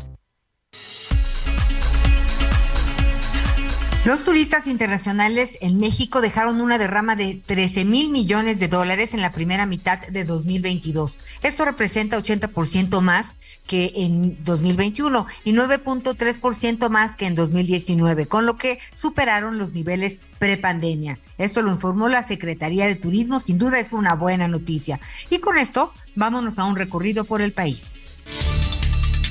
La Fiscalía General del Estado detuvo en Chilpancingo a Bruno Plácido Valerio, líder de la Unión de Pueblos y Organizaciones del Estado de Guerrero, organización que cuenta con un grupo de autodefensa señalado de atacar a balazos a un convoy de la Policía Ministerial en el que viajaba el vicefiscal de Prevención y Seguimiento, Ramón Celaya Gamboa, que ha sido relacionado con el grupo delictivo Los Rusos. De acuerdo con un breve reporte de la Fiscalía General, agentes de la Policía Investigadora Ministerial cumplimentaron una orden de aprehensión en contra del líder indígena por el delito de robo específico y daños en agravio a diversas víctimas, hechos ocurridos en Tlapa de Comonfort en 2016. Hasta el momento se desconocen las circunstancias de la detención, pero la fiscalía confirmó que Plácido Valerio ya fue trasladado al reclusorio del municipio de Tlapa, donde será puesto a disposición del juez mixto de primera instancia del Distrito Judicial de Morelos. Desde Guerrero, Carlos Navarrete. Vecinos del fraccionamiento El Tejar de la ciudad de Jalapa, la capital de Veracruz, denunciaron que tres jóvenes que habitan en esta zona fueron víctimas de un abuso policial la noche del pasado domingo 7 de agosto. Los pobladores captaron en video lo ocurrido sobre la calle Joaquín Muñoz con la cámara de sus teléfonos celulares, donde se observa que elementos de la Policía Estatal adscritos a la Secretaría de Seguridad Pública se excedieron en el uso de la fuerza para detenerlos presuntamente porque tenían aliento alcohólico. El video fue compartido de manera anónima por temor a represalias y exhibe el momento en que los servidores públicos golpean, jalonean del cabello y agreden con toletes eléctricos a dos varones y una mujer para posteriormente arrestarlos. Los pobladores exigieron al titular de la SCP, Hugo Gutiérrez Maldonado, que se investigue el caso y que sean aplicadas sanciones contra los elementos que incurrieron en dicha agresión. Informó desde Veracruz Juan David Castilla. Ante la presencia de la titular del Sistema Nacional Desarrollo Integral de la Familia y 13 presidentes y presidentes de los sistemas a nivel estatal, la jefa de gobierno de la Ciudad de México, Claudia Sheinbaum, señaló que Barrio Adentro es un programa social donde se incluye desde la orientación vocacional, apoyos sociales, psicológicos, empleo y oportunidades de desarrollo. Detalló que en el programa Barrio Adentro, los titulares del gobierno de la ciudad y sus equipos acuden a los polígonos de mayor inseguridad en la ciudad para dialogar con los jóvenes en cada casa. En ese sentido, la jefa de gobierno ha referido que los programas sociales implementados durante su administración han permitido que 6.800 jóvenes salgan del vínculo de la delincuencia en la capital del país, informó Liz Carmona. En Soriana, compra uno y lleve el segundo al 70% de descuento en medicina ética y en incontinencia Dipen y Diapro. Sí, el segundo al 70% en medicina ética e incontinencia Dipen y Diapro. Soriana, la de todos los mexicanos. Solo agosto 11, excepto Nodrim y genéricos. Aplica restricciones. Muchísimos comentarios a propósito de los precios de la tortilla. Sí, están muy disparados en algunas, en algunas entidades, en otras, pues las tortillas son malísimas y en otras son buenísimas. No, es, no sé si se han dado cuenta, Anita Miguel, de la diferencia, por ejemplo, en una tortilla vaya de una colonia a la otra y qué quieres de una ciudad a la otra. El tema llegó hasta Palacio Nacional, Anita. Así es, Javier, pues es que hoy el presidente sí aceptó que eh, hay un incremento en el precio de la tortilla, pero también dijo que ya sea, hay estrategias para controlar su costo. Y decía que pues eh, a una pregunta expresa sobre el incremento de este de la tortilla dijo que se han emprendido acciones para mantener su precio que son varios factores el aumento en el precio de combustible que no aumente que eso va a ayudar mucho que no le aumente a los tortilleros el precio de la harina del maíz que se tiene acuerdos con los distribuidores y que forman parte del grupo de productores, también eh, comercializadores eh, de los 24 productos básicos. Y pues habla de toda una serie de cosas que, escuchando a, Arturo Javier Solano, presidente de, de pues el grupo Unidos de industriales por la masa y la tortilla, pues no sé qué pasa, Javier. Hay un desfase en la comunicación, porque pues esto, escucharlo en la mañanera, dices, bueno, ya pusieron manos a la obra, pero por el otro lado, con todo y las reuniones que llevan a cabo, ¿en dónde se pierde esta lógica y congruencia para poder realmente ayudarse tanto el gobierno como los productores. Ese es el problema que hemos estado arrastrando y que no logramos ni darle solución, ni, ni sé quién, quién pudiera responder en este caso. Claro, pero pues esa es nuestra tarea, ¿no? Porque ahí está la preocupación.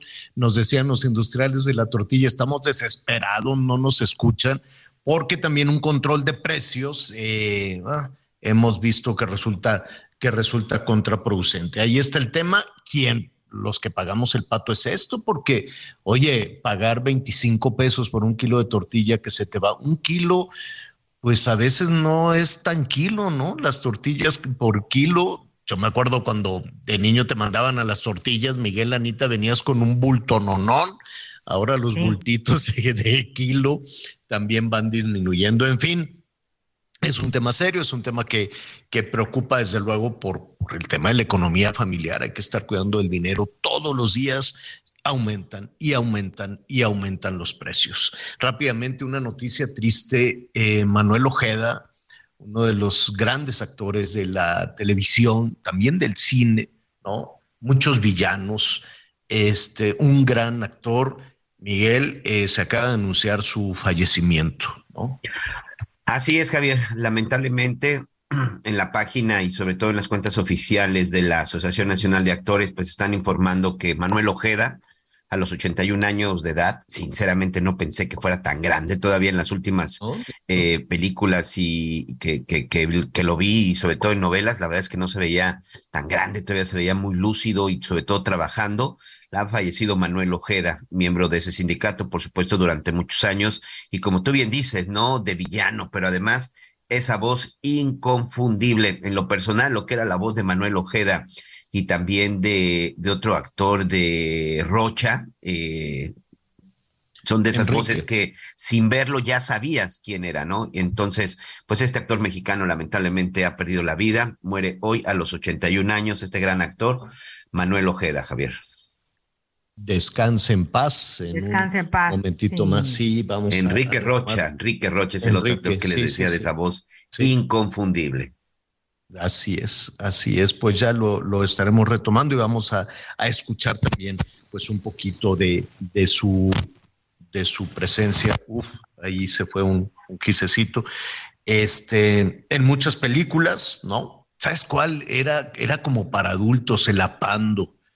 Bueno, Ay, yo no la vi. Muchos, no, ni yo, pero era como para adultos. no, era el apando, me acuerdo. Y tú decías, no, el apando, el apando. Y pues no te dejaban entrar al cine a ver, para ver, para ver el pero apando. ¿qué, qué, eh, era de 13 La verdad es que sí la vi así, eh, eh, pero era prohibida. No te hagas, Javier. Niño. Pues sí, pero no podías ver esa película. Era, era, pues fue una, toda una referencia. Al ratito pues es que, vamos Es que finalmente esa fue una película basada en el libro de José Revueltas, ¿no? De, de, este escritor mexicano José Revueltas y que tenía que ver durante el tiempo que estuvo en Palacio, en Palacio de, de Lecumberri, que al final el apando es eso, ¿no? Tiene que ver con un asunto en prisión, una zona de castigo antes. El Palacio Negro le decían, ¿no? Así es, a Lecumberri. No, y entonces la actuación fue memorable, pero también en, en, Hollywood actuó. Vamos a, a, retomarlo, estoy diciendo así a bote pronto, pero vamos a retomar parte de la carrera de este gran, gran actor mexicano, descanse, descanse en paz. Oiga, pues ya que estábamos... Sí, dime. Un saludito rápido. Fíjate que de Tampico nos mandan también saludos que nunca saludamos nosotros a Tampico. Disculpen, claro que sí. Claro que sí, tenemos tan hermoso aquí que es Tampico. Aquí dice Rick Jaibo que el precio de la tortilla ya está en 25 pesos el kilo. Válgame. Válgame, qué cosa. Está, sí, vamos a estar revisando estado por estado y va variando muchísimo. Ya lo comentábamos también, este, hay que tener mucho cuidado y, qué hacemos, ¿no? Porque de pronto son unas tortillas tan malas que la verdad es que yo sospecho que sea ¿Pero pues qué crees que les echan? ¿Menos qué? ¿Cómo? No, pues le muelen el, el, el lolote también en algunos lados le echan cal, lolote y una serie de cosas, entonces te dan unas tortillas que se ponen piezas a la primera. Y hay otras tortillas en otros lugares que son deliciosas, que son muy bonitas. Hay blancas, amarillas, verdes, del color que tú quieras. y luego el tamaño también, ¿no? Ah, pues sí, ahora son unas tortillas. A mí cada vez me caben más en la mano las tortillas. cada vez son más pequeñas. Oye, y la última vez que fui la semana pasada me paré ahí en una tortillería que amo el olor de la tortilla y ves que tienen ahí sus salsitas. Entonces, pues le pones un, agarras tu tortilla y le echas un una cucharadita de salsa y ya te vas con tu taco o nada más con sal. Pero esta vez sí me dijo la, la señorita, una jovencita como de 18 años, este, yo agarré mi tortilla y le puse sal y salsa. Y me dice, son tres pesos más. por andar agarrando. Pues sí, porque digo, ya me lo había yo tumbado con mucho gusto. Pero sí, digo, es reflejo de lo que está pasando. Tres pesos una tortilla te cobraron por la sal. con sal y salsa verde. Sí, yo dije, bueno. Yo pues, recuerdo un taco memorable rápido antes de ir con nuestro siguiente invitado con un, un gran este, chef de eh, Gusina, Oaxaca, se llama su, su restaurante aquí en la, en la Ciudad de México este Casa Oaxaca se llama allí en Oaxaca y en alguna ocasión allí en la sierra preparó una Delicioso. sí, sí, sí. Exacto, preparó una salsa molcajeteada de tomate, tomate verde, no sé qué. Tostó unos, gusanos, unos gusanos este, de, de maguey, así en un comal, se los molió a la salsa y, y estaban haciendo unas tortillas de maíz blanco, así del comal y a esa tortilla, mira, ya se me hizo agua a la boca. Esa tortilla le aventó la salsa que ya traía ahí eh, medio machacadones, los gusanos recién tostados. ¡Qué taco! ¡Qué barbaridad! No, no, no, no, no, no, no. Ya se me antojó. Ya se me antojó muchísimo. Lo bueno es que hoy va a haber chiles en nogada, al ratito le voy a platicar. Oiga, bueno, ya que estamos con el tema de los precios, de los costos, ya lo decíamos al inicio del programa, qué eterno batallar los padres de familia, ya falta nada para eh, pues reanudar el regreso a clases, afortunadamente clases presenciales. Ayer hablábamos con los industriales de pues todo lo que tiene que ver con los útiles escolares y nos dicen, bueno, pues es que los insumos vienen de otro lado y nos salen carísimos. Ellos quebraron muchas papelerías, quebraron en estos dos años que estuvo cerrada la, educación y hoy también ellos están eh, enfrentando precios internacionales muy, muy altos. ¿Cómo va el tema con los uniformes y con todo lo, necesario para este desembolso para regresar a las clases? Eh, le agradezco a Luis Arturo Solís, presidente nacional de la Unión Nacional de Padres de Familia. Luis Arturo, ¿cómo estás? Muy buenas tardes. Hola Javier, ¿qué tal? Buenas tardes, Javier, Anita, y un gusto saludarles a Usamay Audiencia. Oye, este, ¿cómo se están preparando? ¿Cómo ven las cosas ahora para el regreso a fin de mes? Mira, de antemano, pues es una circunstancia como padres de familia que pues tenemos que analizar ¿Por qué? Porque desafortunadamente en, en, los útiles escolares, como bien lo decías y hablabas ahorita anteriormente, el precio de la tortilla está altísimo, en la canasta básica, pues no se diga. Y asimismo tenemos como padres de familia analizar el regreso a clases por la lista de útiles. Nosotros como Unión Nacional de Padres de Familia hemos, hemos propuesto y hemos considerado que el reciclaje es importante. ¿sí? Y aquí yo hago un llamado a las escuelas, tanto públicas como particulares, tomar en cuenta las circunstancias en las que vivimos y dejar permitir esta cultura del reciclaje, o sea, permitir a nuestros hijos, permitir a las familias que puedan reciclar. ¿Por, qué dejar y permitir? perdón que te interrumpa, ¿que hay escuelas que no lo permiten? Es que desafortunadamente hay escuelas que eh, te presentan las listas de útiles y te dicen, esta es la lista, ¿no? Y, y hay escuelas que desafortunadamente, no, yo, y no voy a generalizar porque no son todas, pero hay escuelas que desafortunadamente dicen, tanto oficiales como particulares, dicen, este es el nuevo uniforme de este año, y entonces te ves obligado a, a, a comprar. Y ante las circunstancias en las que estamos, yo espero que exista la sensibilidad. Y, yo digo, ese, digo las escuelas porque recordemos que en la Ley General de Educación no se habla en ningún momento, se, se, estipula que hasta este momento se tiene que contemplar un uniforme, ¿no? Por, por, por, y creo que, que como está estipulado lo considero muy adecuado.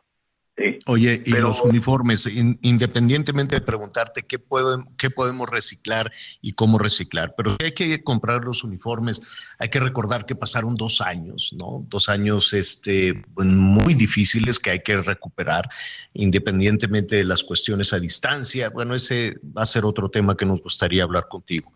Pero en el caso de los uniformes, ya, ya, ya revisaron precios, subieron de precio se fabrican en México? Porque yo tengo dudas de si los textileros mexicanos todavía están, porque recuerdo en hace algunos años que batallaban mucho con la competencia de China, de los textiles que venían de, básicamente de China. Sí, de antemano ahorita la problemática que tenemos es de es ahora es el commodity, ¿no? Eso, o sea, es el contar con, con, la materia prima, que es otra circunstancia. Entonces, yo la propuesta que hago, y sí, yo me pongo en el lugar de los textileros, han sufrido los dos años de pandemia, no hubo ventas, y asimismo los maquiladores, que al final eh, tenemos a textilero y luego tenemos al maquilador del uniforme, que vivieron la misma circunstancia como cualquier otro. Ahora, yo lo que espero es que exista de parte de todos esta sensibilidad, y voy a la propuesta. Yo espero que por parte de las escuelas y por parte también de los maquiladores, pues encontrar y tener uniformes o un uniforme que sea un uniforme básico y que sea de fácil acceso y de encontrarlo en cualquier lugar. Claro. Sí, claro para que nos pongámonos en los zapatos de todos. Yo estoy de acuerdo, oye, es que el textilero y el maquilador tiene que vivir, sí, pero el papá, pues si no tiene la capacidad de comprarlo, ahí se va a quedar al uniforme y al rato nos generamos un conflicto interno hacia la, hacia la propia comunidad educativa. Yo creo que Oye, como padre, como padre de familia, ¿qué, ¿qué conviene más? ¿Tener el uniforme o comprar este comprar ropa para llevar a la escuela? No, yo creo que es muy importante el tener un uniforme, porque yo lo viví en mis tiempos de estudiante y había una escuela que nos permitía llevar la ropa que deseáramos y luego nos metieron el uniforme y creo que aparte de generar un proceso de igualdad entre todos los que compartimos en el colegio, y entonces también en ese momento se rompe, se, rompe, se, genera un proceso de igualdad y se, y, se rompe este esquema, ¿no? De, qué marca tienes o qué tipo de ropa traes. Esto genera una uniformidad, valga la redundancia con el uniforme, genera igualdad y además no te echas a perder tu ropa, porque como, como adolescente, como preadolescente y a veces hasta los propios jóvenes, oye, se echan a perder los pantalones y las camisas, entonces el que traiga su uniforme pues lo puedes hasta remendar y le pones su parchecito, porque así sucede. Y órale, seguimos con el mismo, ¿no? Antes de ir a los costos, Anita Lomelite quiere preguntar, Anita. Pues yo, yo pienso igual que, que Luis Arturo Solís, es importante el uniforme de entrada porque es mucho más sencillo, ¿no? ¿Cuánta ropa puede tener uno limpia, lista? Eh, planchada para poder ir a la escuela bien. Mejor tu uniforme y córrele. Lo que pasa, eh, además esto nos ayuda un poquito en el tema de, de, la, de la desigualdad. Eh, podríamos proponer que todos lleven sus, sus jeans y blusa blanca, ¿no? Una playera blanca y su chamarra o algo un poco más práctico y, y, y por lo pronto más barato. No que los no que los colegios bueno, quién sabe si un pantalón de mezclilla te pueda salir más barato, no lo sé, que, que la tela. Pero de que aguanta, de que aguanta un piano te va a aguantar. Sí, por eso. Pero tú, ¿tú qué opinas, Luis Arturo? Más o menos cuánto se va a desembolsar eh, por familia. En este caso, yo, yo estoy muy de acuerdo en lo que en lo que corresponde y habla Anita. En el caso particular, yo tengo hijas en, en, en, en educación media y educación media superior y en su escuela es pantalón de mezclilla y una playera de, de, tela de, de, polo, piqué, como le llamen, que no es cara, y una chamarra de un color específico que tú la puedes comprar la, la marca que tú quieras, pero tienes que cumplir con el color. Y eso es suficiente. Y así como se lo contemplan en el colegio a mis hijas, pues no me estoy gastando más. La playera cuesta que 180, 250 pesos un pantalón de mezclilla que no sea de marca, pero que lo puedes encontrar en cualquier tienda de cadena departamental, que te cuesta, hay de marcas. Sí, hasta de autoservicio también. Sí, 250, 250 pesos. Y, y, ya, y tú la chamarra la puedes tener en tu casa. Normalmente los colores son azules, grises, este, negros, en, la, en el menor casos son algún, algún, algún color uniforme entonces ese uniforme no te sale más allá de los 600 pesos y te va a durar durante todo el año, todo el ciclo escolar, los 180, 200 días de, colegio. Y como decía Anita, puede. Y entonces en este momento nos permite a nosotros los padres de familia poder y tener la capacidad de adquirir un uniforme.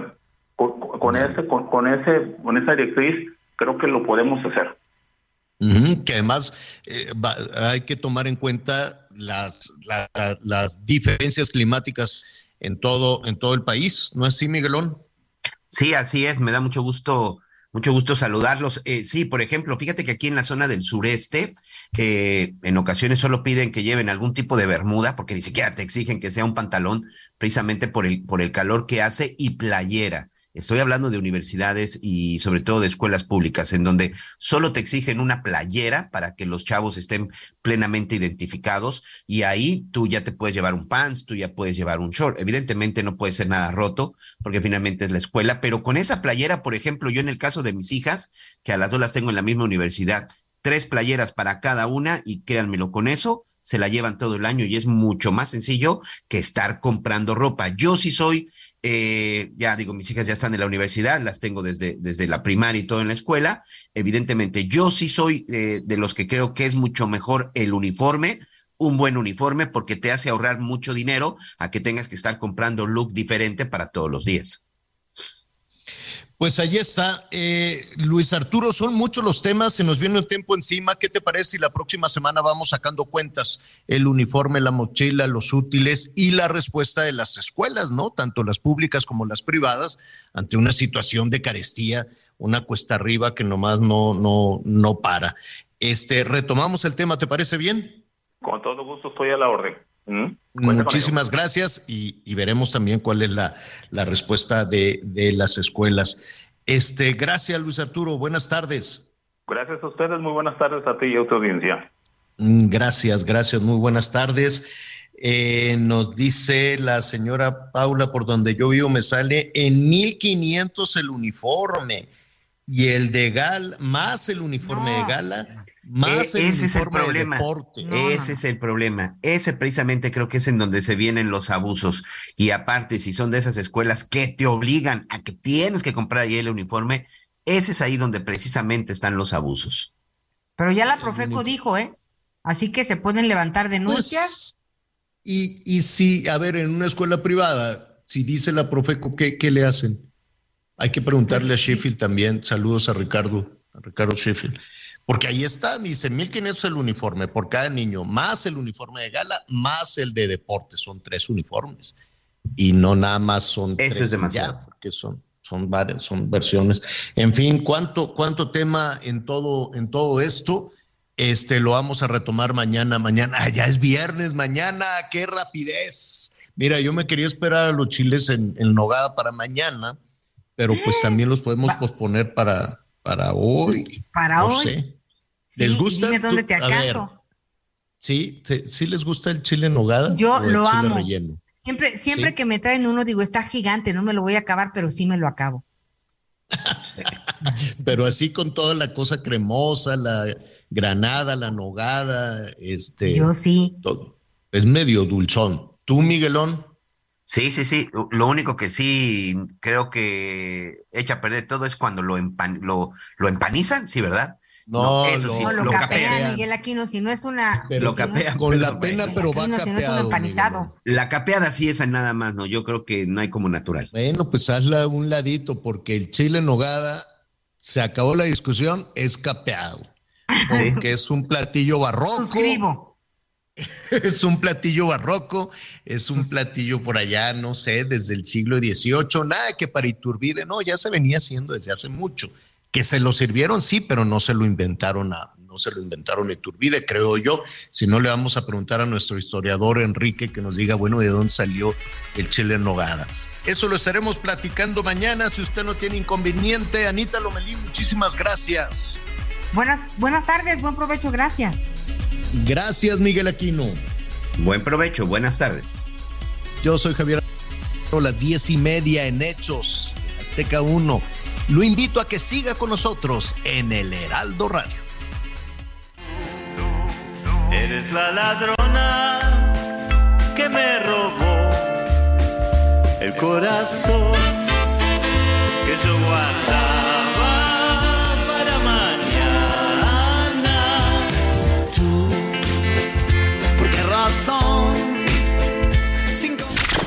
Gracias por acompañarnos en Las Noticias con Javier La Torre.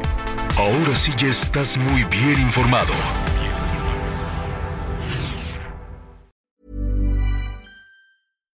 When you make decisions for your company, you look for the no brainers. And if you have a lot of mailing to do, stamps.com is the ultimate no brainer. It streamlines your processes to make your business more efficient, which makes you less busy. Mail checks, invoices, legal documents, and everything you need to keep your business running with stamps.com. Seamlessly connect with every major marketplace and shopping cart. Schedule package pickups and see your cheapest and fastest shipping options from different carriers with rates up to 89% off USPS and UPS rates. And with the stamps.com mobile app, you can take care of mailing and shipping wherever you are. Make the same no-brainer decision as over 1 million other businesses with stamps.com. Sign up with code program for a 4-week trial plus free postage and a free digital scale. No long-term commitments or contracts. That's stamps.com. Code program.